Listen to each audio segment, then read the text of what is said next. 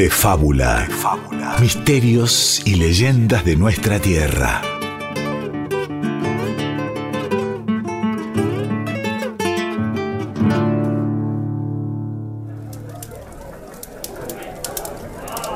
Hace algunos siglos atrás, en el pueblo de San Carlos, en los valles calchaquíes, el Luis y el Arnaldo estaban de cálida charla en la pulpería. El local se encontraba lleno de lugareños, bebiendo y hablando, pero eran las dos voces, las de ellos dos, las que más se destacaban. ¿Vio, don Arnaldo? Los guanacos están medio retobados allá en el monte. Anda por ahí algo que los inquieta para mí. No se preocupe, don Luis. Hay ser algún bicho que los molesta, como aquel zorro de la última vez, ¿recuerda? Oh, puede que los tenga mal traer estos calorones que están haciendo. El día se moría sobre el pueblo y los paisanos iban dejando el boliche para volver a sus casas en busca de un buen descanso. Pero Luis y el Arnaldo habían calentado el pico con varias bebidas espirituosas y lejos estaban de abandonar su conversación. El otro día me acordaba de aquel español que se le daba de buen mozo y quería quedarse, no solo con nuestra tierra, ¿se acuerda? Sino con, con todas nuestras mujeres. Eh, Manuel, creo que así se llamaba. Como no me voy a olvidar, don Luis, se anduvo atrás de mi Ramona y también de mi cuñada. De suerte que entre todos lo sacamos del pueblo. Sé que se perdió en el monte, pero eso ya hace mucho tiempo. La noche había caído ya sobre San Carlos. La pulpería seguía abierta tan solo para esa dupla de paisanos. Eran los únicos que siguen allí, con los vasos llenos en el aire, para luego vaciarlos en el garguero, cuando don Atilio, el gallego, dueño del lugar, acababa de poner una nueva jarra de vino en la mesa de la dupla parlanchina y regresaba al mostrador, con gesto resignado, la puerta de la pulpería se abrió de par en par. Un hombrecito con sombrero peludo, tan pequeño como abominable, ingresó al local y se detuvo frente a la única mesa que estaba ocupada. Don, don Hernando, ¿usted está viendo lo que yo veo? ¿Quién es este petizo? Mire esos ojos amarillos, enormes, don Luis. Se ve que ha estado bebiendo de lo lindo como nosotros. Y entonces, sin mediar saludo, el hombrecito se lanzó sobre los dos paisanos y como un torbellino imparable, parte con sus grandes manos, parte con su cinto, le dio una paliza al Luis y al Arnaldo que nunca olvidarían. Y sucedió que, a punto de salir corriendo de la pulpería, Luis observó bien a ese pequeño golpeador. A pesar de lo cambiado que está, conozco el gesto de ese monstruo. Algo me dice, don Orlando, que este es el español, ese que se fue al monte, el Manuel. La extraña criatura hizo callar de un cintazo a Luis y entonces habló. Ya no me llamo así. Juré venganza y aquí estoy. He dejado de ser Manuel. Ahora deben llamarme el Barchila.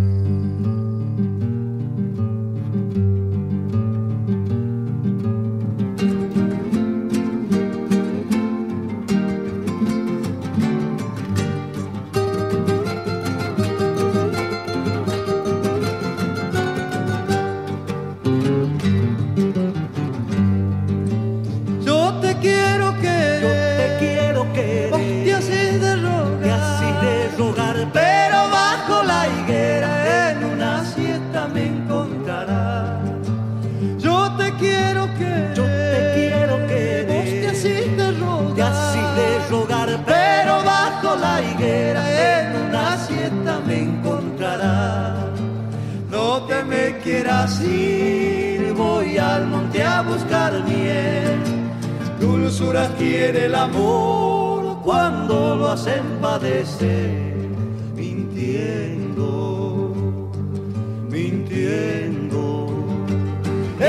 Duende está enamorado, sombrero aludo de bailar. Corta su mano de plomo las algarrobas del carnaval, saltando, saltando.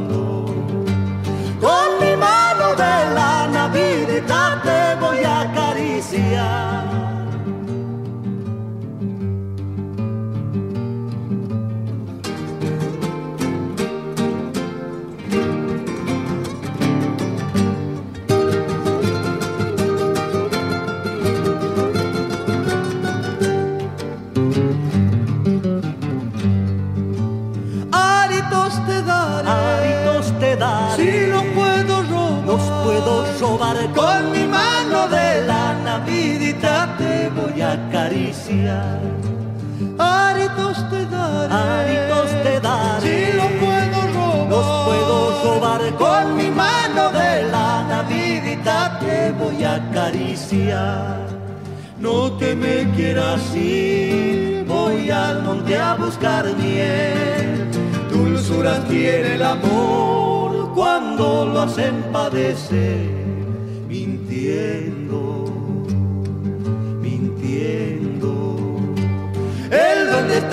Enamorado, sombrero aludo de bailar.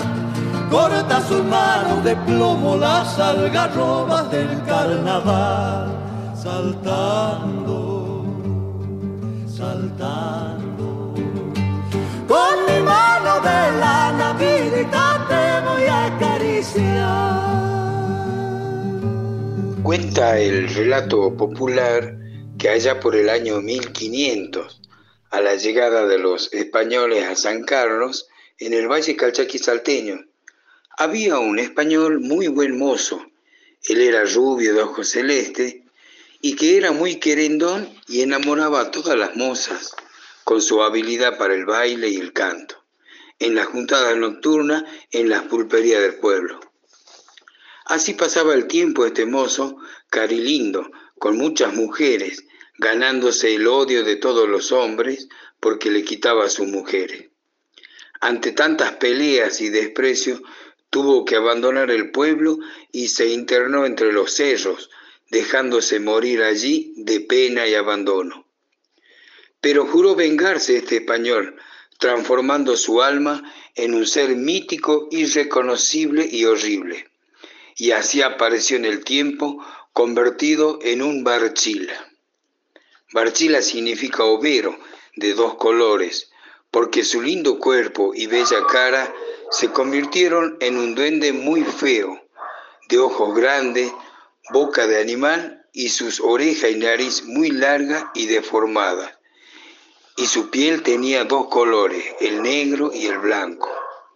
Con este aspecto el Barchila aparecía de noche en las pulperías y aporreaba a los hombres dándole una paliza con sus largas manos, todas arrugadas y con un cinto de cuero los azotaba hasta hacerlo huir a sus casas. También el Barchila se aparece de repente en los fondos de las casas cuando se celebra algún casamiento y se lleva a la novia, regresándole a ella solo cuando el novio murió de pena.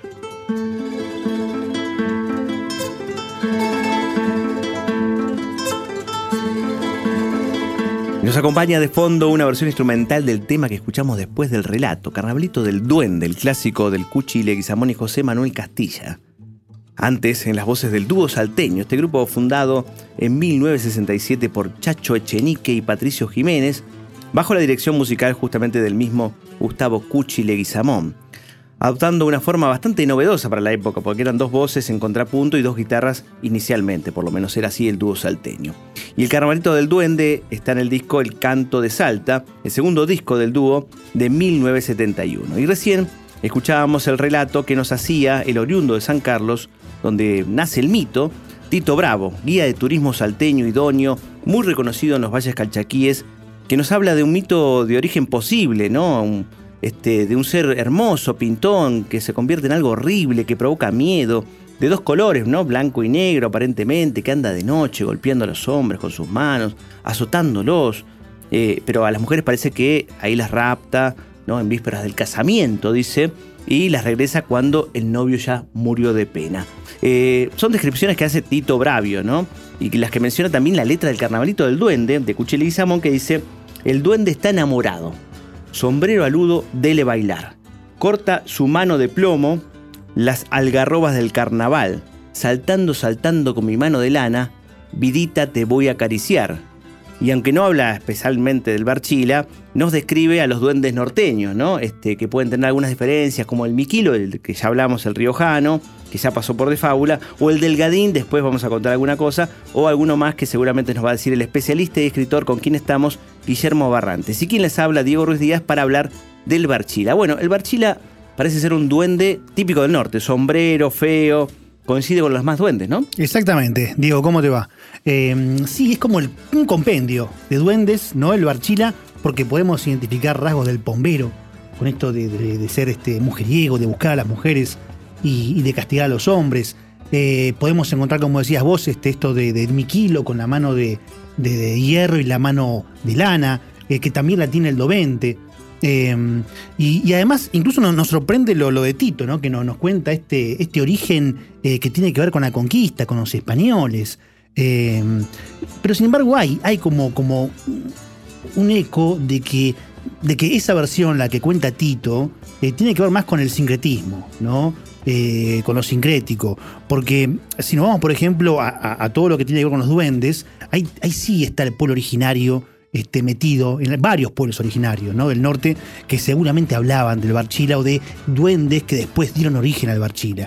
Eh, y por ejemplo tenemos, eh, hay un cuento, El fantasma de la isla, eh, de un escritor jujeño, Daniel Ovejero, que, mm, que bueno, justamente en este cuento, es parte de ficción, pero por algo, ¿no? También por, por esto de que, de que en algún momento se habrá narrado este origen del Barchila en algún lado, él, Daniel Ovejero, lo, lo describe como más como un alma en pena, ¿sí? Eh, como, como un espíritu que eh, pertenece a un cadáver que fue enterrado en un terreno no santo.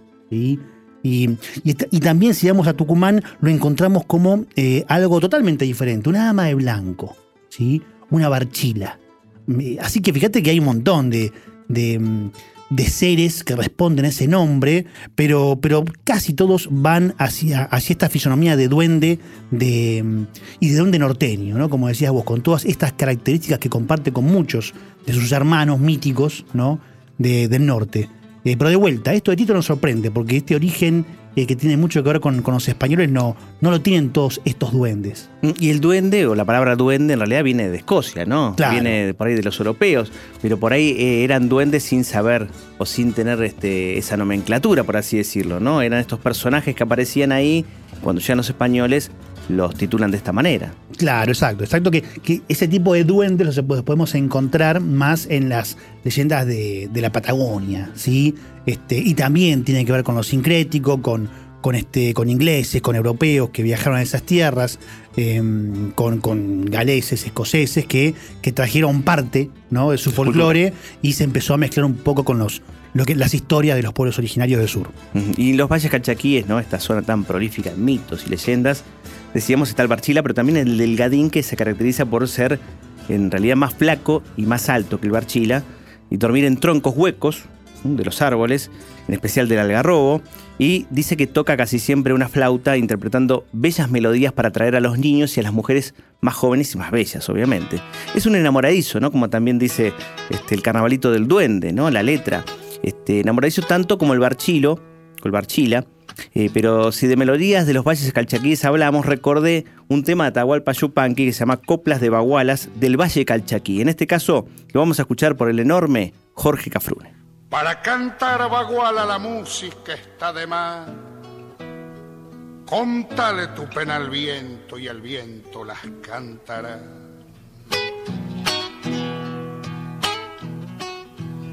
Voy andando por el mundo, lo miro al cóndor volar.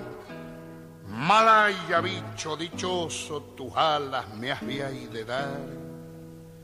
Malaya con mi destino caminar y caminar.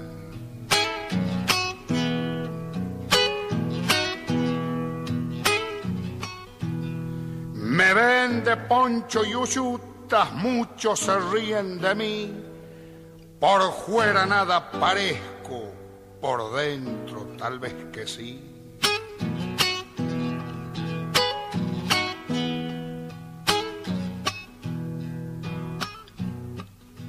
Ay, una pucha la vida, qué cosa más despareja. Unos deshacen terrones, otros van como en bandeja. Y el rico le dice al pobre, calavera, chupador. Y el rico chupa en su mesa y el pobre en el mostrador.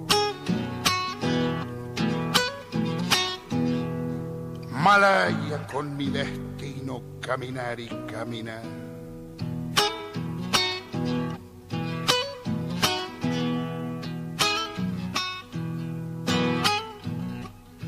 Dios hizo al vino y al hombre para que se puedan juntar.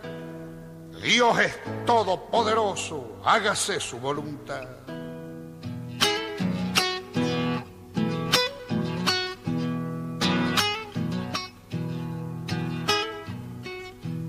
Caramba, que ando de pobre, de pobre me ando y muriendo. De solo verme tan pobre, yo solo me ando y queriendo. Pasé por frente al boliche empujado por el destino, mas no quise de entrar pa' no entristecerlo al vino.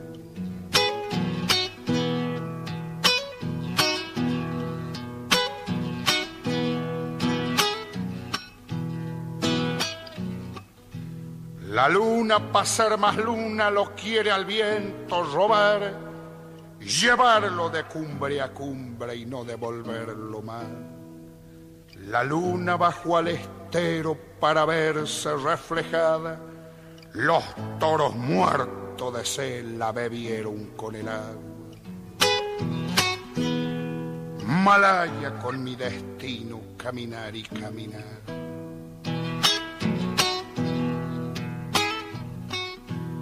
El que sin amar vive solo la pasa durando y es tarde cuando percibe que es un muerto caminando. Noche de luna en la viña no te animaste a querer, madura estaba la niña, pero verde la mujer.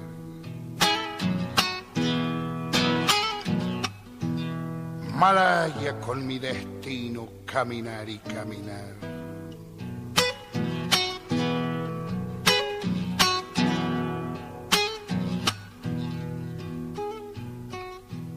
Yo ensillaba mi caballo y ella se puso a llorar. Y entonces, sin decir nada, comencé a desencillar. Malaya con mi destino, caminar y caminar.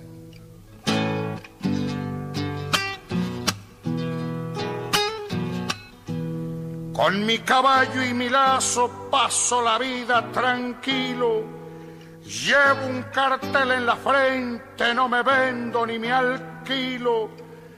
Malaya con mi vida, caminar y caminar. Siempre ando por todas partes, siempre vuelvo a Tucumán. De fábula, se enciende el fogón y crepitan las historias.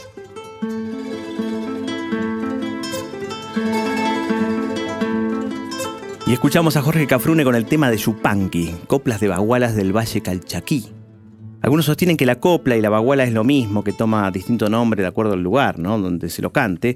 Eh, si canta una copla en Salta se llama baguala, ¿no? Si no, justamente más en el norte se llama copla, en la puna, ¿no? La baguala y la copla consisten en un canto frecuentemente de octosílabas, octosílabos, eh, con estrofas que más o menos son de tres o cuatro párrafos, ¿no? En este caso, el ejemplo del tema que escuchamos decía, Dios hizo al vino y al hombre para que se puedan juntar. Dios es todopoderoso, hágase su voluntad. Pasé por frente al boliche, empujado por el destino, mas no quise entrar para no entristecerlo al vino.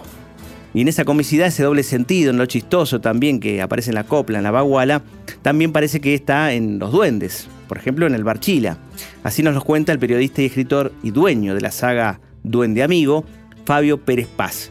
En el relato nos dice que el Barchila no es un ser diabólico, sino que algo travieso, ¿no? Y de mal carácter en algún momento, que molestaba a los calchaquíes, a los pueblos originarios de esa zona, y después justamente a los jesuitas que se instalaron en San Carlos. Hoy en día dice que sigue molestando a las mujeres solas y más de noche. Eh, serían las oriundas, ¿no? Las oriundas de San Carlos o de los valles calchaquíes. Y por eso después de escuchar a Fabio Pérez Paz, vamos a escuchar la oriunda por los chalchaleros. En tiempos muy lejanos era el dueño absoluto de esas tierras. Atormentaba a los hombres de las tribus calchaquíes, atacando a los nativos con piedras y palos. Con las mujeres era distinto.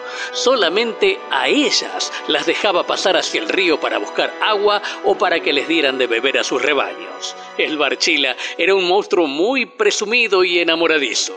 Cada vez que veía a una chica salía de su choza para acompañarla en su caminata, pero nunca tenía suerte porque las muchachas lo ignoraban o trataban de escapar de su horrible presencia. Poco después, en 1637, llegaron los jesuitas y crearon allí la misión de San Carlos Borromeo, delineando las bases del pueblo actual. Los aborígenes los expulsaron en varias oportunidades, pero los españoles se instalaron definitivamente en esa región en 1719. En esos tiempos, el Barchila sorprendió a los religiosos porque, a diferencia de otros seres malignos, no le tuvo miedo a los curas ni a sus símbolos. Ese petizo insufrible se instaló dentro de la capilla que habían armado los sacerdotes y no paró ni un solo día de atormentarlos y enloquecerlos con sus fechorías. Mientras convivieron con él, los jesuitas descubrieron que el Barchila no era un ser diabólico ni demoníaco, solo era un duende extremadamente travieso y con un carácter podrido e iracundo, pero que no pertenecía al reino del infierno. Por esa misma razón podía meterse en la iglesia y no le temía a los crucifijos ni a las imágenes sagradas. El Barchila desde entonces está atrincherado en algún lugar de la iglesia de San Carlos. Hoy, este temible duende aparece por las noches para romper la paz del pueblo. Todavía espanta a sus habitantes y los mortifica con sus gritos ensordecedores y agudos. Además, se dedica a sorprender a las chicas que andan solas por esas calles oscuras, apenas iluminadas por uno que otro farolito cansado. Por todo esto, muchas mujeres caminan únicamente durante el día o directamente han abandonado esa localidad para no tener que soportar a este monstruo presumido cargoso y enamoradizo. El Barchila es el duende más antiguo de Salta, pero también el más vigente.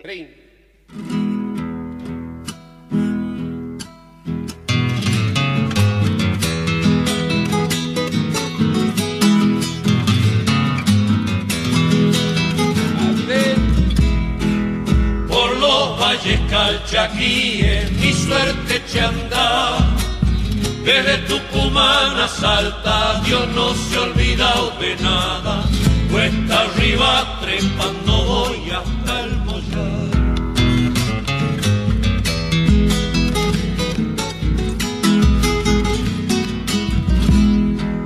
Quien dice Tafí del Valle, dice Tucumán.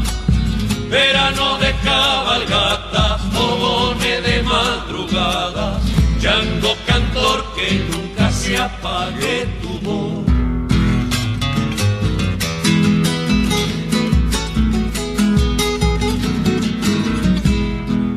Nadie escapa acá, fallate donde vive el sol. Febrero de serenata, bajo una luna de plata, uva y sudor copiando estas viñas si piso un suelo de nube me dejo llevar como un pájaro sin nido por la cuesta del obispo.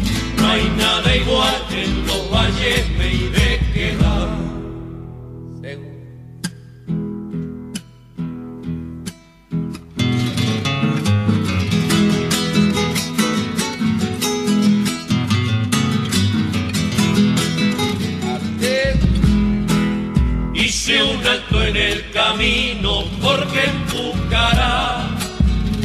se afincaron mis ancestros a darle vida a ese suelo de cielo azul, gris, soledad y pedregal.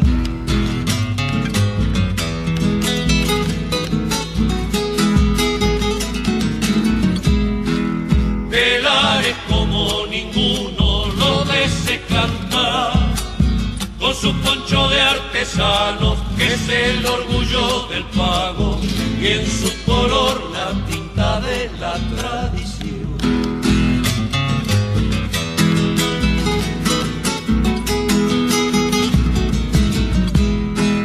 Bayogata es un abrojo en mi corazón, si con los ruidos de los llanos y con mis primos hermanos pudiera estar y en Cachi volverme a encontrar.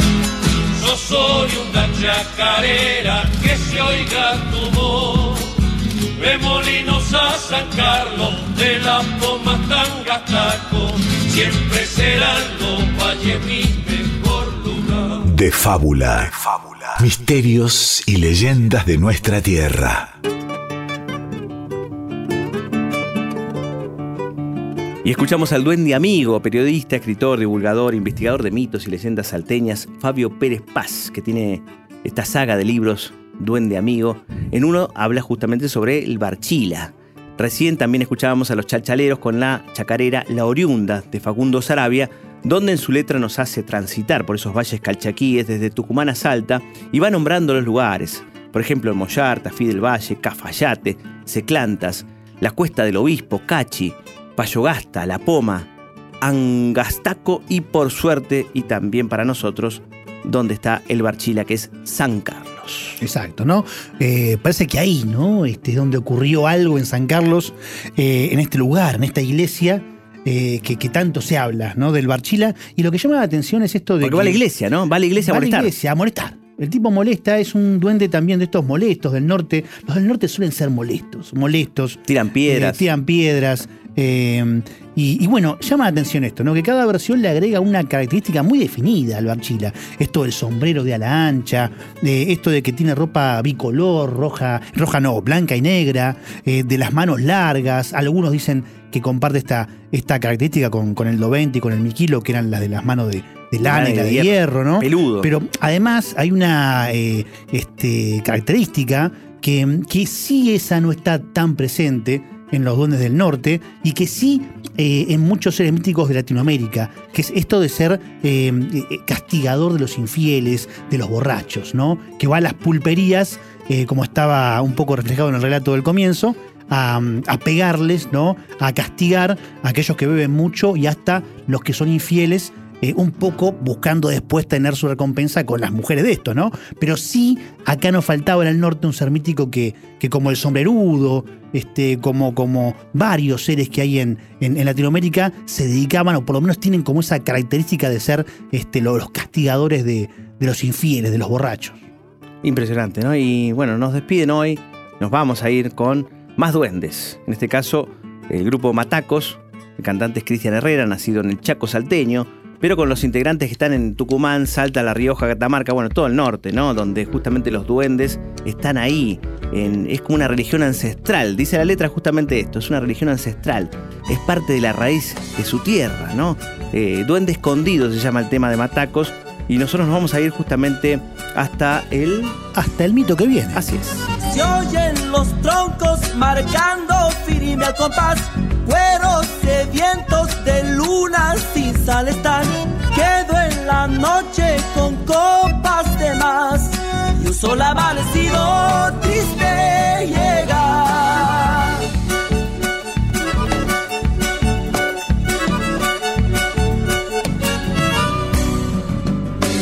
Gritan las cuerdas o tritan nomás.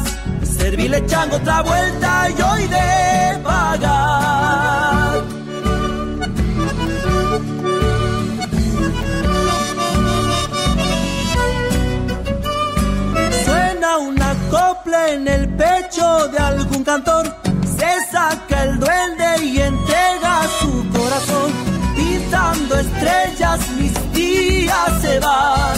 Con el eco de mi voz, una vez más. De fábula.